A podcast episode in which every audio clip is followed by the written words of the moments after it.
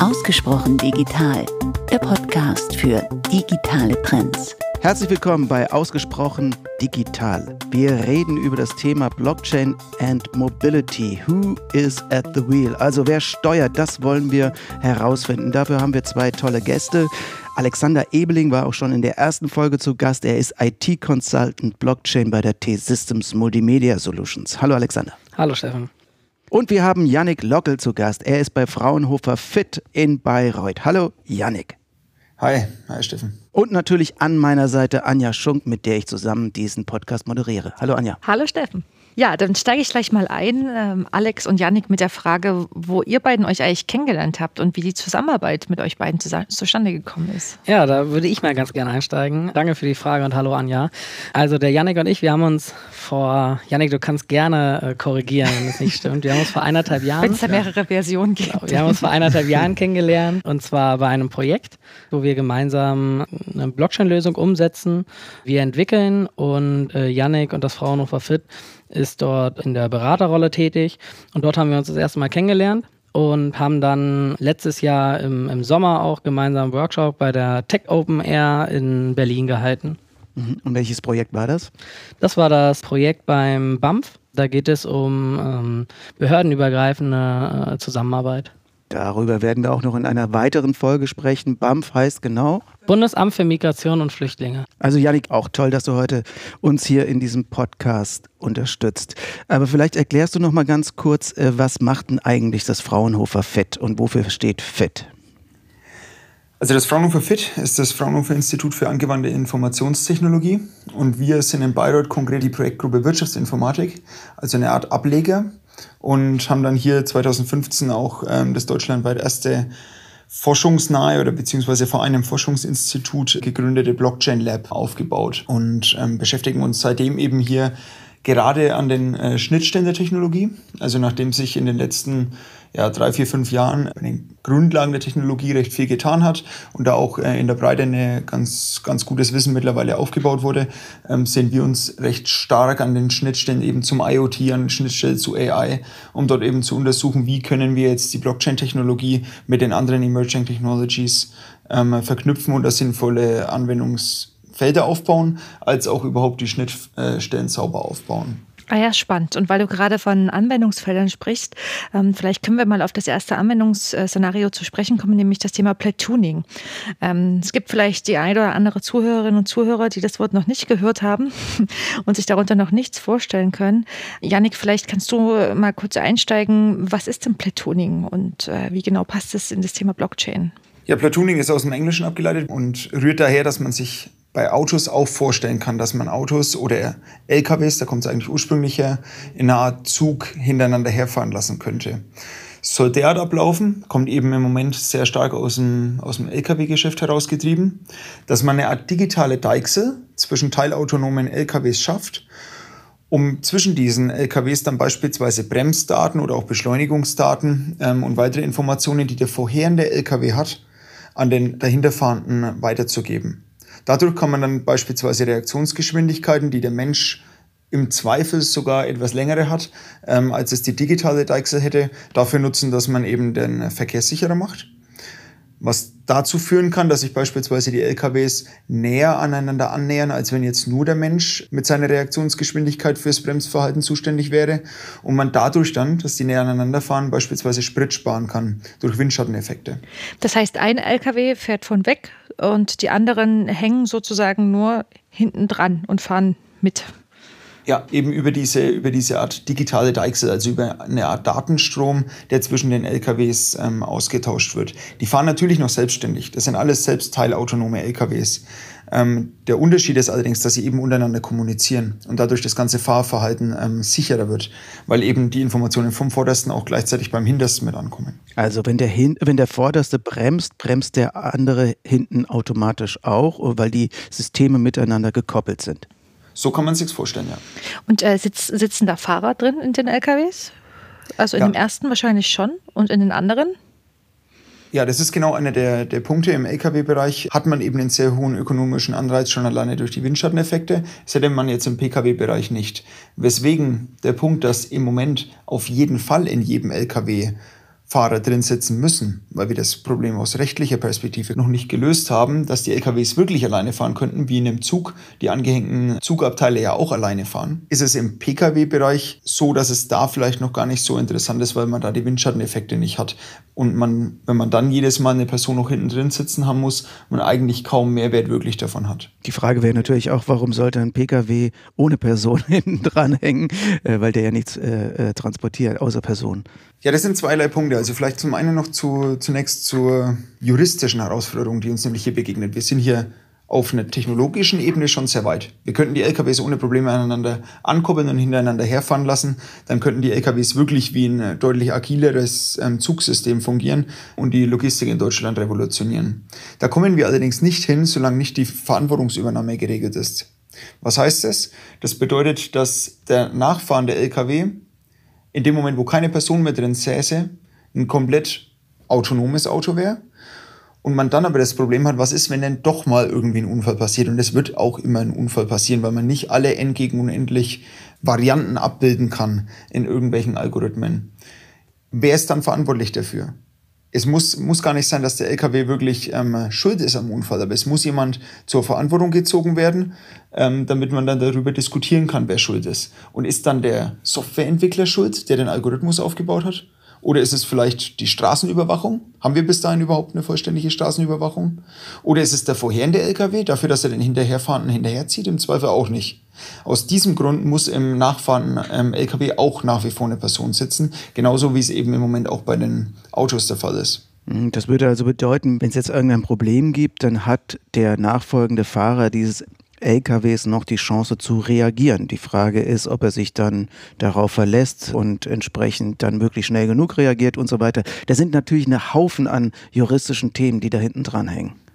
Ja, Ganz genau. Und das ist eben genau diese Schnittstelle, wo wir uns ähm, sehr stark sehen, weswegen uns eben wir uns auch in dieses Thema im Moment so reinknien, ähm, weil wir da beispielsweise mit unseren Mutterinstitute auch mit Juristen sehr stark im Austausch sind und da eben versuchen, diese Fragestellungen zu adressieren. Wie kann man vielleicht diese juristische Fragestellung, die aufgrund von technischen Entwicklungen hervorgerufen wird, wie kann man die vielleicht auch wieder auf technischer Ebene adressieren? Mhm. Und was hat das Ganze jetzt mit der Blockchain zu tun?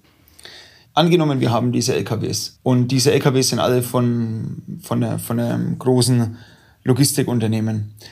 Dann hat das Logistikunternehmen unter sich jetzt erstmal nicht ein Riesenproblem, weil die LKWs fahren hintereinander her, die haben Windschatteneffekte, da profitiert das eigene Unternehmen davon. In dem Moment, wo ein zweites Unternehmen sich ankoppeln möchte, habe ich schon eine Herausforderung, weil dann muss das eine Unternehmen, das vorne fährt, zieht das andere hinterher. Das hinterherfahrende Unternehmen kann Windschatteneffekte generieren. Nur, wie stelle ich denn dann sicher, dass das hinterherfahrende Unternehmen nicht vielleicht irgendwie egoistisch ist und das vorausfahrende Unternehmen nicht bezahlt? Da ist nämlich die eine Herausforderung, dass in dem Moment, wo verschiedene Player miteinander da kooperieren sollen bei diesem Platooning, ich normalerweise entweder mich darauf verlassen muss und ich dann ein Vertrauensproblem habe, weil ich im Zweifel zwei verschiedene Logistikunternehmen und je kleiner sie werden, desto weniger vertrauen sie sich, sie sich nicht einander vertrauen werden und ich auf der anderen Seite diese Verantwortungsübernahme vielleicht dadurch lösen könnte, dass ich eine Art intelligenten Vertrag zwischen den beiden schließe. Nämlich indem ich sage, okay, der Vorausfahrende übernimmt die Verantwortung für den Hinterherfahrenden. Sie schließen eine Art intelligenten Vertrag legen den auf irgendeiner ähm, nicht veränderlichen Schicht oder, oder Ebene in dem, in dem technologischen Konstrukt ab worauf sich dann später das Gericht beispielsweise berufen kann und sagen kann, hier zu dem Zeitpunkt war aber ja die Verantwortung eigentlich schon beim vorherfahrenden Auto. Also ist es kein Problem, dass der nachfahrende ähm, Lkw-Fahrer sich zum Beispiel hingelegt hat und seine Ruhezeit eingehalten hat. Eine Frage, Janik, dazu. Heißt das, dass ihr ähm, dann eine Blockchain als Dokumentationsmedium benutzt oder auch um dann folgende Prozesse anzustoßen. So wie du es gerade beschrieben hast, dass man sich im Nachhinein sozusagen darauf vertrauen kann oder darstellen kann, dass dieser Vertrag, dieser Abschluss, dieser Prozess stattgefunden hat, hört sich so an nach Dokumentation. Ist das richtig? Ja, drei, drei Punkte davon eigentlich sozusagen. Also was du angesprochen hattest mit der ähm, unveränderlichen Dokumentation, Darauf basiert das ganze Konzept. Wenn ich die, wenn ich jetzt alleine, wenn ich der größte Player in dem Markt wäre und ich könnte danach dann die Blockchain dahingehend verändern, dass ich sage, okay, der Vertrag hat doch nie stattgefunden, dann habe ich ein Problem. Weswegen diese unveränderliche Dokumentation von der Blockchain inhärent ist, damit dieses System funktioniert. Der zweite Punkt ist, dass ich überhaupt diese Verträge abschließen kann. Dass ich überhaupt ein Medium habe, das in dem Fall eben die Technologie Blockchain ist, über das ich eine Art digitalen Vertrag schließen kann, nämlich sogenannte Smart Contracts. Ja, Smart Contracts sind heutzutage, also wenn sich jetzt vielleicht der eine oder andere geneigte ähm, Zuhörer fragen, Smart Contracts sind doch eigentlich noch gar keine digitalen Verträge. Ja, ist richtig. Gleichwohl sind wir allerdings im Moment auch bei Smart Contracts und gerade Blockchain-basierten Smart Contracts noch auf einem sehr frühen Entwicklungsstand und können uns sicher sein, dass wir auch in fünf Jahren erste beispielsweise TÜV-zertifizierte Smart Contracts haben, die dann doch eine gewisse Rechtskräftigkeit haben. Und das Dritte, dass wir den Zahlungsstrom unter den ähm, Unternehmen sicherstellen müssen. Nämlich, dass ich Zahlungen zwischen den Playern abwickeln kann, ohne dass ich mich jetzt darauf verlassen müsste, dass das jetzt beispielsweise über die große Datenbank von Player 1 geht oder dass ich mich darauf verlassen müsste, dass in zwei Tagen dann die Visa-Überweisung kommt. Wie ist denn das, Janik? Seid ihr mit dem Projekt schon in der Realisierungsphase? Habt ihr das schon mal wirklich auf der Straße ausprobiert? Beziehungsweise habt ihr schon Unternehmen, Logistikunternehmen gefunden, die gesagt haben, ja, finden wir spannend, trauen wir uns mal mit auszuprobieren? Da ist genau, also da fängt jetzt eigentlich der, der Unterschied an. Wir haben jetzt die ganze Zeit vom LKW-System gesprochen. Wir finden viel spannender das PKW-System. Deswegen sind wir auch nicht im Moment mit ähm, Logistikdienstleistern in Kontakt, sondern gehen im Moment eigentlich konkret auf die Automobilindustrie, ähm, indem wir sagen, wie cool wäre denn eigentlich eine Zukunft und gerade der Übergang zum vollautonomen Fahren. Also wir reden hier beim Platooning eigentlich immer nur zum, vom Übergang. Wenn wir irgendwann mal in 20, 30 Jahren dastehen und haben ausschließlich vollautonome Autos, dann sind die bestimmt so weit in der Lage, miteinander zu kommunizieren, dass das alles sauber läuft und dann hat man bis dahin bestimmt auch diese juristischen Herausforderungen gelöst. In den 20, 30 Jahren dahin wird es allerdings sicher auch immer noch nicht vollautonome Autos auf den Straßen geben, weswegen wir Zwischenlösungen brauchen. Und da sehen wir eben auch das Platooning sehr stark. Weil wie cool wäre es, wenn wir jetzt beispielsweise ihr von Dresden heute von eurem Podcast dann nach Nürnberg fahrt und seht, hey, da vorne ist auf der Autobahn ein Platoonführer, also beispielsweise ein wie eine Art Taxi. Woran ähm, würde ich ähm, den erkennen? Also wenn ich auf der Autobahn fahre? Vielleicht läuft das ja dann über eine App oder irgendwo über ein Interface, was, was im Auto ähm, auf dem Display angezeigt wird, dass man eben sieht, da vorne ist eine Art Taxifahrer, weil das wird sicher eine Art Taxifahrersystem sein, weil solche Platoonführer ja eben mehr Verantwortung haben als andere normale Autos und die brauchen dann vielleicht auch eine gewisse ja, Awareness dieser, dieser Verantwortung, die sie da haben. Und dafür macht man dann vielleicht einen kleinen Führerschein.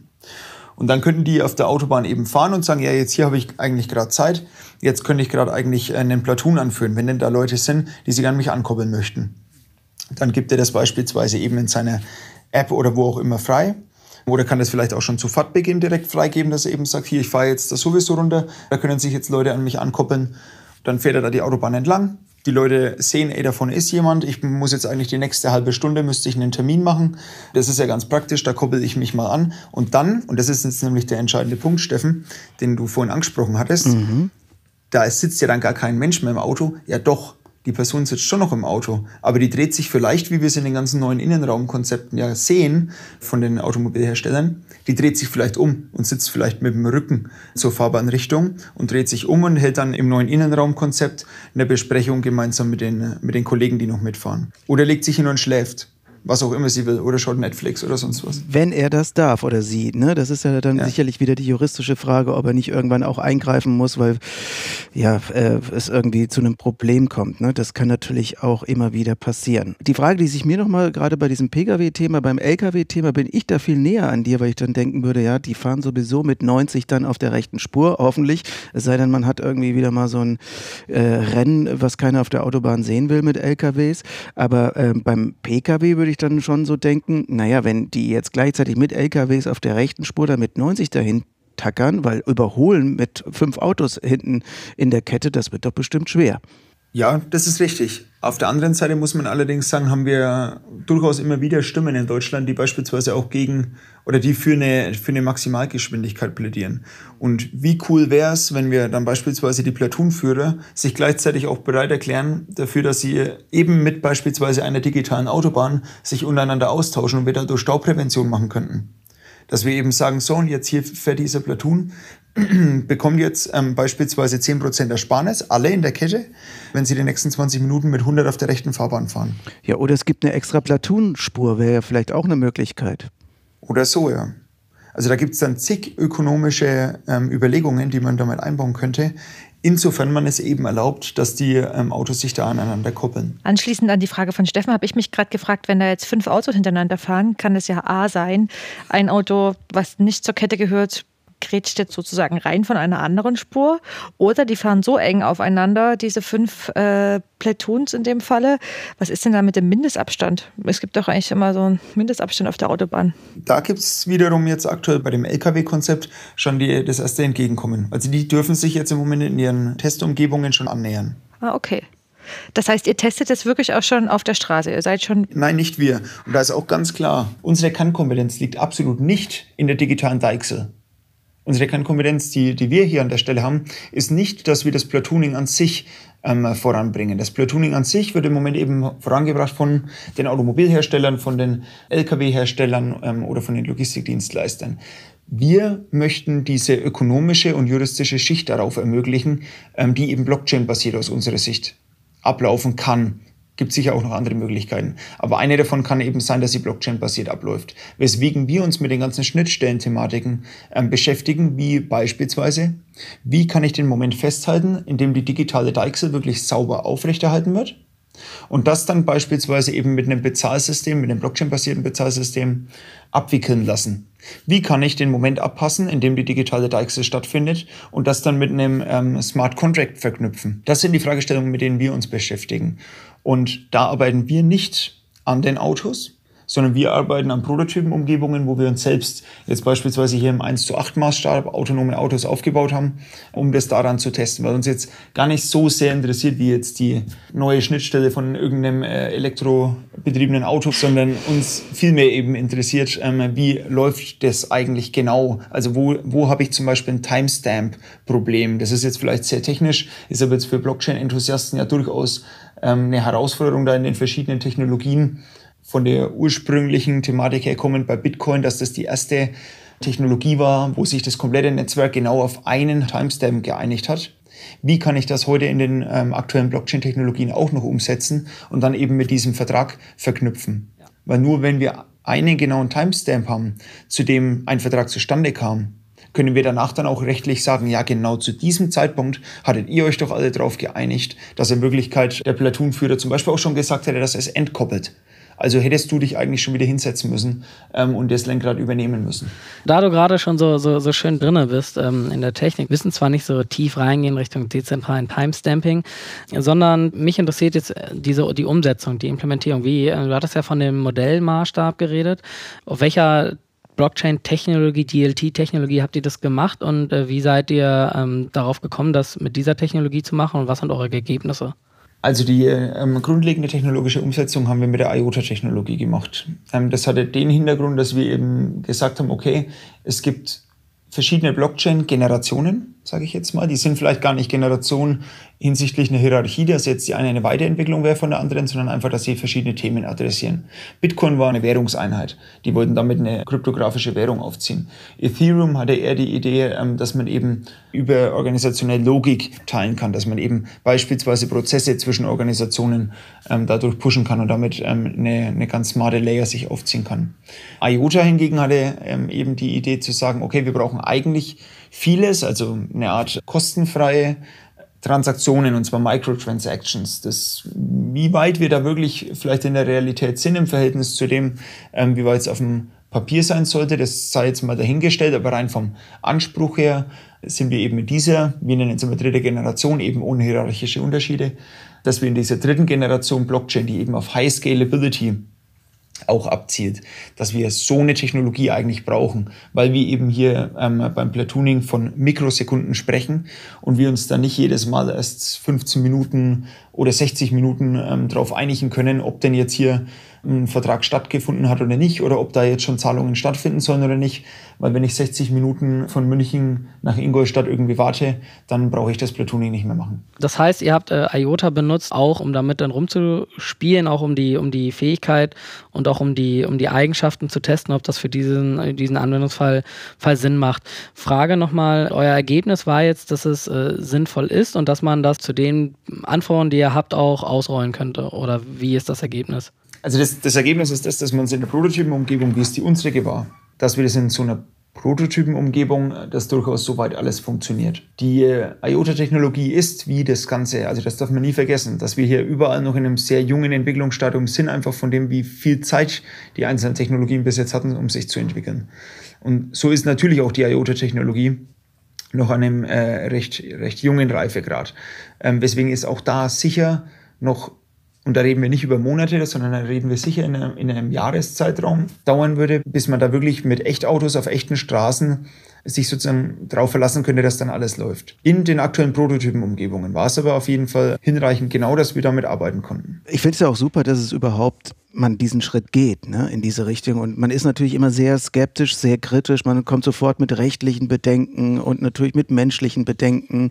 Und ich finde trotzdem es gut und äh, super, dass sich äh, Menschen damit auseinandersetzen, weil es wird immer wie du es ja auch eben, Janik, schon gesagt hast, Übergangstechnologien geben, äh, die dann irgendwann zum autonomen Fahren hinarbeiten werden. Weil das es kommt, glaube ich, da sind wir uns alle einig. Es gibt noch ein zweites Projekt, was ihr gerade am Umsetzen seid. Das ist OMOS, Open Mobility System. Vielleicht kannst du uns darüber auch noch ein bisschen was erzählen. Ja, also OMOS schließt sich eigentlich daran sogar recht interessant an. Ähm, beim Platooning hatte ich ja vorhin schon gesagt, dass, wie, wie cool wäre es, wenn wir uns dann einfach in unser Auto reinsetzen können und uns ähm, bis zu einem bestimmten Punkt hinterherziehen lassen können und da beispielsweise dann auch Netflix schauen.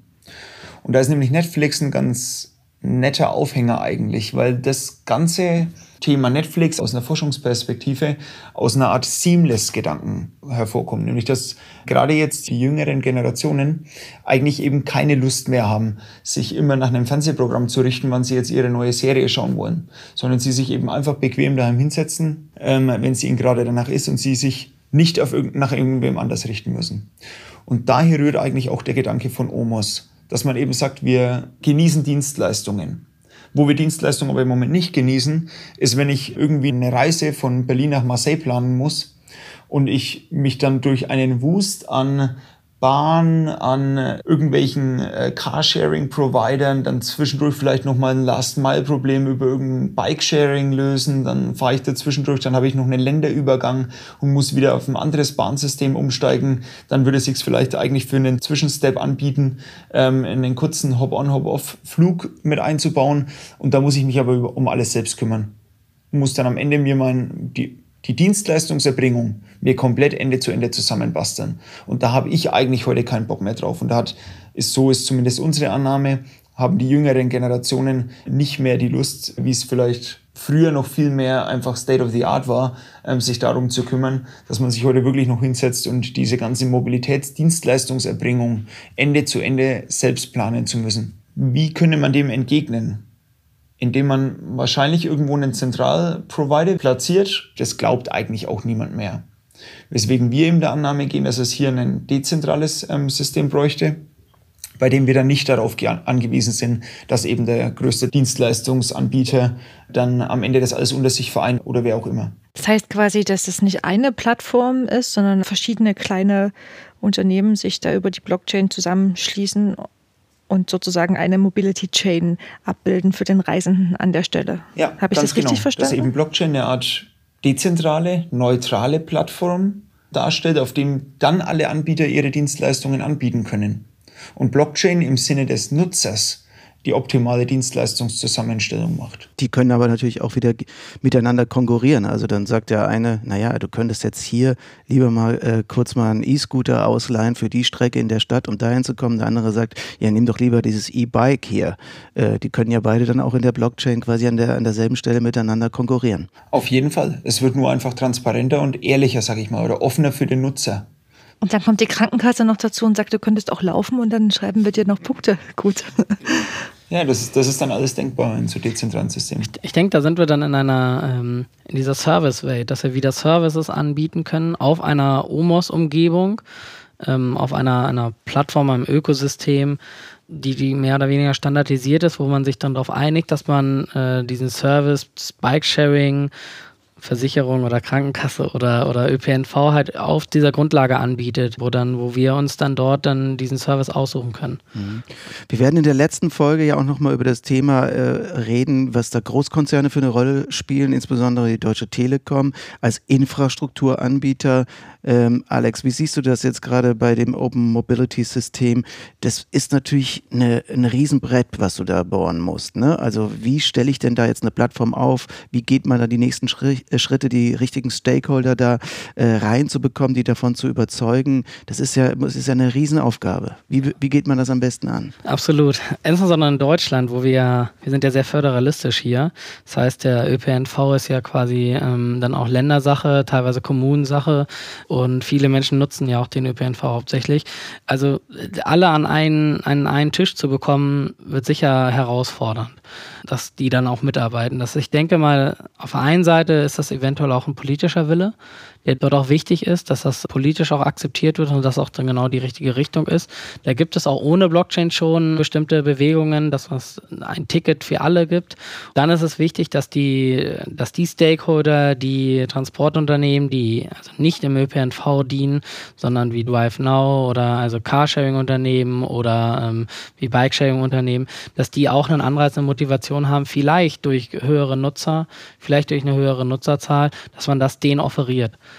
ähm, hier dabei zu sein. Und das ist auch so ein bisschen das Katz-und-Maus-Problem, muss man auch ganz ehrlich sagen. Also ich denke, das ist, das ist noch herausfordernd, aber über ein offenes äh, System, das es alle dazu auch bewegen, mitzumachen und auch mitzugestalten und das auch nicht im stillen Kämmerchen zu verhandeln, das ist, denke ich mal, genau der richtige Ansatz. Okay, Janik, was ist da jetzt euer Ansatz dabei? Du hast ja gesagt, das ist ein Thema, mit dem ihr euch beschäftigt. Ich glaube, wir sehen alle die Notwendigkeit für ein offenes Mobilitätssystem, wo viele Stakeholder daran teilnehmen können. Äh, wie geht ihr das jetzt jetzt an oder was ist da euer Approach?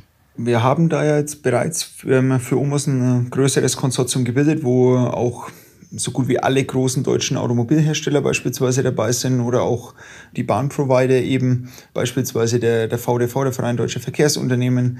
Relativ, relativ viele Unternehmen, die sich in diesem Mobilitätsmarkt ähm, recht gut auskennen zum einen weil wir als technologienahes nahe Forschungseinrichtung jetzt im Zweifel auch dann nicht ähm, wirklich die ganzen einzelnen Interessen der Mobilitätsanbieter kennen oder die Herausforderungen auch, die man damit aufnehmen sollte. Und da versuchen wir jetzt gemeinsam dieses Konzept aufzubauen. Also wir versuchen da durchaus einen gemeinsamen Ansatz zu fahren mit den einzelnen Anbietern, um da diese, diese Dezentralität zu schaffen. Und auch die einzelnen Anbieter sehen, dass das ja wahrscheinlich mehr die Zukunft ist, so ein dezentrales, wie Alex gerade schon ganz schön gesagt hat, föderales System aufzubauen, anstatt jetzt hier versuchen, selbst die eigene Marke in den Markt durchzudrücken und die anderen unter sich zu vereinen, weil das in den letzten Jahren ja auch nicht funktioniert hat. Ist das also die große Revolution zum Thema Mobilität, wenn auch die verschiedenen Anbieter viel besser aufeinander zum Beispiel abgestimmt sind? Und denkt ihr, dass es dann jetzt weniger Autos zum Beispiel auf der Straße geben wird in einigen Jahren? Puh, also es gibt ja schöne Beispiele. Es gibt ja eine, eine, also auch in unseren Nachbarländern gibt es ja diesen Einheitstakt, dass tatsächlich der ÖPNV sehr gut aufeinander abgestimmt ist, dass die ineinander greifen, was wir ja bei uns immer noch vermissen. Vielleicht, und das muss ich jetzt nur mutmaßen, liegt es an der, an den Informationsaustausch zwischen den einzelnen Verkehrsbetrieben. Und das wäre dann eine Möglichkeit, um, um genau das zu, um, zu forcieren, dass es dann ein im IT sagt man, guten Handshake gibt, eine, Übergabe der Informationen, dass es dann weitergeht. Ich denke auch, dass die aktuelle Situation ist auch, ähm, wo man noch viel, wo wir das gar nicht so wahrnehmen, dass die nachgelagerten Prozesse eines Verkehrsverbundes beispielsweise oder eines Verkehrsträgers sind sehr aufwendig in der Rechnungslegung, wenn bestimmte Personen Grenzen überschreiten. Und wenn ich jetzt hier in Dresden losfahre und dann in Stuttgart ankomme, da habe ich so viele Verkehrsverbünde durchschritten. Welchen Anteil bekommt jetzt wer?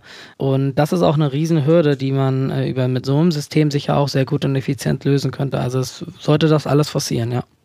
Ist es auch ein neues Geschäftsmodell für die Autohersteller? Wir gehen ja viele davon aus, dass der Handel mit Daten, der Besitz oder ja, die Nutzung von Daten das neue Geschäftsmodell für, für die Autoindustrie sind, gar nicht mal die, die Herstellung, die Produktion von Autos. Das ist wirklich ein Punkt, wo man wahrscheinlich auch je nachdem, wie sich das entwickelt in den nächsten Jahren, ähm, Entwicklungen ähm, bei den Automobilherstellern sehen wird. Weil wenn ich mir jetzt beispielsweise eben das Platooning anschaue, was ja hier zum Beispiel auch mit reinfallen würde in so ein offenes Mobilitätssystem, und man das beispielsweise eben mit einem, wie eine Art Blablacar da dann mit einbinden könnte. Platooning hebt eigentlich den Wert des, des Fahrzeugs wieder.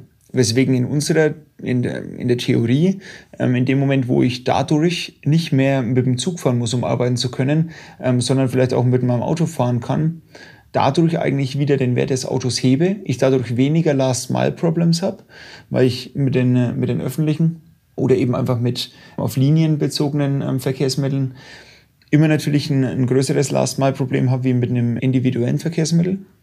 Dadurch die Automobilhersteller sich eigentlich wieder mehr an Autos erwarten könnten. Auf der anderen Seite gehen diese ganzen Konzepte wie jetzt gerade Omos sehr stark natürlich dahin, dass der Nutzungsgrad der Fahrzeuge einfach wieder erhöht wird. Das heißt, wenn ich mein Auto in diesem Ökosystem beispielsweise als eigenen Player mit etablieren könnte und darüber dann auch das Carsharing laufen könnte, dann würde sich der Nutzungsgrad des Autos erhöhen und wir dadurch weniger Autos brauchen. Das heißt, diese, diese ganzen ökonomischen Auswirkungen sind im Moment für uns noch schwer greifbar und hängt, glaube ich, auch viel davon ab, was am Ende des Tages funktioniert und was nicht. Es kann immer sein, auch dass irgendwas aus einer rechtlichen Perspektive eingestampft wird ähm, oder, oder einfach nicht zugelassen wird oder irgendwo so große Lobbyarbeit in die eine oder andere Richtung läuft, dass etwas kommt und das andere nicht.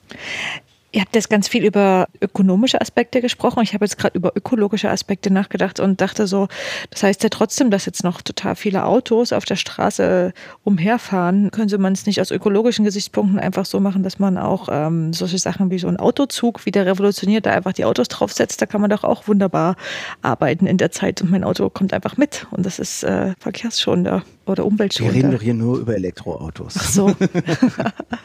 nee, aber ähm, ist das überhaupt so ein Gedanke, den man sich so fragt, oder geht es hier tatsächlich nur um äh, diesen ökonomischen Aspekt und den Fortschritt der Technologie? Muss man überlegen, ob die Infrastruktur, die Zug, die Bahninfrastruktur dafür geeignet wäre, ja. so viele Autozüge, wie wir benötigen, Kapazitäten bereitzustellen. Also weiß ich nicht, ist eine Annahme, dass die Autobahninfrastruktur da schon ganz gut geeignet für ist. Und das, der Windschatteneffekt, Janik, ist ja auch ein ökologischer Aspekt, oder? Das ist definitiv ein ökologischer, ja. Und man muss ja, glaube ich, das, das Thema ist super vielschichtig. Angenommen, man hat jetzt diese innerdeutschen Flüge werden hauptsächlich von irgendwelchen Managementpositionen, sage ich mal, durchgeführt. Die rühren größtenteils daher, dass Bahnverbindungen und ähnliches oftmals zu langsam sind jetzt für Standardverbindungen ist. Die Leute fliegen selten jetzt wirklich von München nach Nürnberg, weil die Bahnverbindung dafür einfach passend ist. Wenn ich hingegen jetzt irgendwo von Bayreuth nach Aachen rüberkommen muss, habe ich erstmal ein Thema. Gut, von Bayreuth habe ich immer ein Thema, das kann Das ist nochmal ein anderes Thema. das sind genau die Strecken, wo ich mir dann überlege, ja gut, da fahre ich jetzt mit dem Auto rüber, dann setze ich das noch in Blablacar mit rein, dann habe ich da ein bisschen ähm, zumindest mir meine Spritkosten wieder mit reingeholt. Ähm, aber mit dem Zug ist das teilweise wirklich einfach nur langwierig und, und anstrengend. Und um hier dann allerdings dem zu entgehen, dass die Leute dann deswegen auf, ein, auf eine Flugzeuglösung zurückgreifen, weil es dann einfach wieder die Geschwindigkeit reinholt. Wenn ich ansonsten acht Stunden Autofahrt habe, nehme ich natürlich lieber den Flieger, da kann ich die ganze Zeit arbeiten. Da kann ich arbeiten, während ich warte und dann kann ich im Flieger auch schon wieder arbeiten.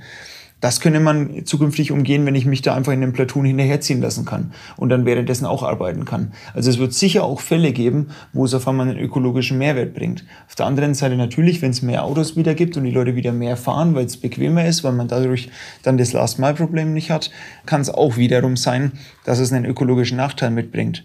Wenn dann allerdings eben wieder, weil so viele Platoons existieren und es vielleicht auch dann ganz eigenes eben Taxifahrersystem sich dafür entwickelt und ich dann mein teilautonomes Auto, wenn ich mal zwei Wochen im Urlaub bin, einfach zur Verfügung stellen kann. Kann sein, dass sich der Nutzungsgrad erhöht, dadurch die Gesamtzahl der Autos wieder verringert und dadurch dann eigentlich auch wieder die Belastung verringert. Also das sind ganz viele Ausschläge, wo man, glaube ich, heute noch gar nicht wirklich sagen kann, ähm, in welche Richtung bewegt sich das. Mhm. Aber wir wollen trotzdem noch mal jetzt zum Schluss auch in die Zukunft schauen. Was würdet ihr euch wünschen? Was wären für euch so die größten Hürden, die man überwinden muss. Du hast eben mal, Alex, kurz das Thema Politik auch angesprochen, dass du dir da auch entsprechendes Reglement und natürlich auch Unterstützung erhoffst. Gibt es noch andere Themen, wo ihr sagt, also das wäre jetzt mal, das wären die, ganz wichtig für die nächsten Schritte, damit wir ein neues Mobilitätskonzept bekommen, was auf der Blockchain dann auch passiert, weil dort entsprechend viele Stakeholder dran partizipieren. Ja, der Punkt äh, Standardisierung und auch das rechtliche, also der, der politische Schritt ähm, dass das auch so akzeptiert wird. Das ist, denke ich, sind, sind zwei ganz wichtige Punkte, die dann am Ende diese Anwendbarkeit auch ähm, ermöglichen. Der erste Schritt ist natürlich auch Mut und auch Mut der Unternehmen, Innovationsgeist und das auch mal auszuprobieren, diese Technologie und auch, ähm, auch diesen Schritt zu gehen. Von daher ist diese Initiative OMOS super und dass da auch schon so viele Unternehmen quasi ihr Interesse bekundet haben und auch mitarbeiten, auch aktiv mitpartizipieren und sich da nicht rausziehen. Das ist halt wichtig, dass da sich noch mehr Unternehmen auch zu bekennen. Und da insbesondere denkt, denkt man immer an, den, an die öffentliche Hand, also die öffentlichen, die kommunalen Verkehrsbetriebe, die, die Stadtwerke, die da normalerweise einen sehr starken Stakeholder auch, auch sind in dem, in dem Betrieb. Janik, wie sieht das bei dir aus?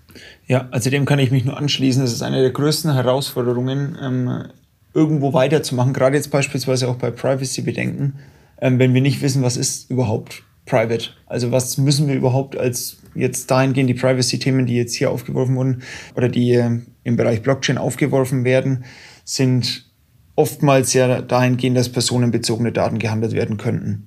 Und in dem Moment, wo ich mit personenbezogenen Daten auf einer unveränderlichen oder sie ist veränderlich, aber in der Theorie ähm, zu Unveränderlichbarkeit neigenden Technologie unterwegs bin, dann habe ich ein Thema, weil ich die Daten löschen sollte normalerweise irgendwann, weil es eben personenbezogen ist und ich es aber nicht löschen kann, weil es die Technologie nicht zulässt. So, und diese Herausforderung ist aber hier nicht unbedingt, dass wir wirklich das Löschbarkeitskonzept verändern müssten von der Blockchain-Technologie oder dass wir uns, wie wir es heute machen, ganz viel mit Zero-Knowledge-Proofs und Ähnlichem auseinandersetzen, sondern dass sich überhaupt erstmal der Gesetzgeber klar wird, was ist denn für mich ein personenbezogenes Datum? Ist es der Timestamp, dass wenn irgendeine Transaktion auf der Blockchain abgelegt wurde, das irgendeinen Trigger haben musste, der vielleicht irgendwie auf eine Person rückführbar ist, wodurch ich eine potenzielle irgendwie personenbezogenes Datum habe und damit ist eigentlich alles schädlich. Oder ist es am Ende des Tages eigentlich erst, wenn der Name wirklich in, in Klartext draufsteht. Es werden wahrscheinlich irgendwelche Kombinationen dazwischen sein. Das ist aber niemandem klar, welche Kombinationen es im Moment wirklich dazwischen sind. Und dementsprechend ist es zum Beispiel hier auch bei OMOS super schwierig, wirklich voranzukommen, wenn ich nicht weiß, ob unser 14-stelliger Hexadezimalcode, den niemand wirklich jetzt selbst zurückverfolgen ähm, kann auf eine Einzelperson, mit dem ich aber da später vielleicht ein Geschäft auf der Blockchain abschließen muss, ob der personenbezogen ist oder nicht. Wenn der personenbezogen ist und dann damit nachvollziehbar ist, dass ich zu dem und dem Zeitpunkt von irgendeinem Mobilitätshersteller an irgendeinem Ort schon alleine ein Auto gemietet habe, dann äh, ist es natürlich blöd. Das will ich natürlich auch nicht, dass dann jeder sieht, okay, jetzt hatte ich hier in Bayreuth ein Auto gemietet, also muss er jetzt gerade in Bayreuth sein. Das ist nicht, nicht optimal. Ja, ich habe mich jetzt gerade gefragt, lustig, dass du das sagst, wie ihr beide, Janik und Alex, wie ihr heute nach Hause kommt. Würdet ihr, würdet ihr selbst jetzt auch teilautonom schon nach Hause fahren?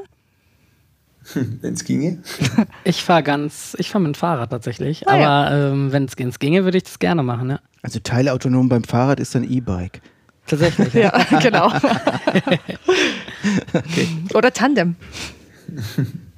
Nee, also ich würde es in der Tat gerne machen. Ich bin, wie Alex schon gesagt hatte, sind wir auch durch gemeinsame Projekte ähm, miteinander in Kontakt gekommen. Und da habe ich Woche für Woche habe ich neun Stunden alleine gebraucht, um von meinem von meinem Wohnort ähm, zum Zug zu kommen, um dann mit dem Zug nach Dresden zu fahren. Hauptsache, dass ich halt im Zug arbeiten kann und die ganze Zeit arbeiten kann. Anstatt dessen, dass ich einfach nur vier bis fünf Stunden mit, von Bayreuth aus mit dem Auto hin und zurück gebraucht hätte. Das ist fast die doppelte Zeit, die ich dafür aufgewendet habe, dass ich arbeiten kann, als dass ich vielleicht mit einem teilautonomen Konzept wie zum Beispiel Platooning schnell nach Dresden hätte düsen können oder mich nach Dresden ziehen hätte lassen können. Das wäre für mich ein ganz klarer Mehrwert gewesen. Ob es jetzt in dem Fall vielleicht dann ökologischer ist, weiß ich nicht. Vielleicht hätten sich noch andere Leute mit angeschlossen und wären mit mir mitgefahren ähm, und wir hätten dadurch den Fußabdruck ähm, wieder verringert. Aber auf jeden Fall hätte ich mehr Lebensqualität gehabt, als dass ich mich halt in der Woche einfach neun Stunden in den Zug reinsetze, anstatt fünf Stunden oder vier Stunden in meinen PKW in eine, in eine Wohlfühlatmosphäre und da drin hätte arbeiten können. Und deswegen wäre ich schon gerne heute so weit, dass ich Beispielsweise jetzt am Wochenende, ähm, wenn ich irgendwo nach Nürnberg die Leute besuchen fahre, dann damit äh, mit einem Platoon drüber düse, als dass ich da dann mit dem, mit dem Zug ähm, durch die Gegend hinge. Ja, wir hoffen alle, dass diese Träume bald wahr werden. Wir danken Yannick Lockel und Alexander Ebeling für die heutige Folge zum Thema Mobilität und Blockchain. Über neue Konzepte haben wir geredet, über das, was uns dort in Zukunft erwartet. Und äh, was auch ganz spannend ist, und das gibt mir auch gleich die Möglichkeit, noch auf den nächsten Podcast hinzuweisen, nämlich Security und Data Privacy. Es geht natürlich auch immer darum, wie die Blockchain sich zu diesen Themen verhält und wir werden es auf jeden Fall in der nächsten Folge hören und darauf freuen wir uns schon sehr. Schalten Sie einfach wieder ein. Bis dahin, alles Gute. Alex und Janik, schön, dass ihr dabei wart. Äh, kommt gut nach Hause. Dankeschön, Anja. Dankeschön, Steffen. Janik, Dankeschön. Äh, hat, mir, hat mir sehr viel Spaß gemacht. Danke.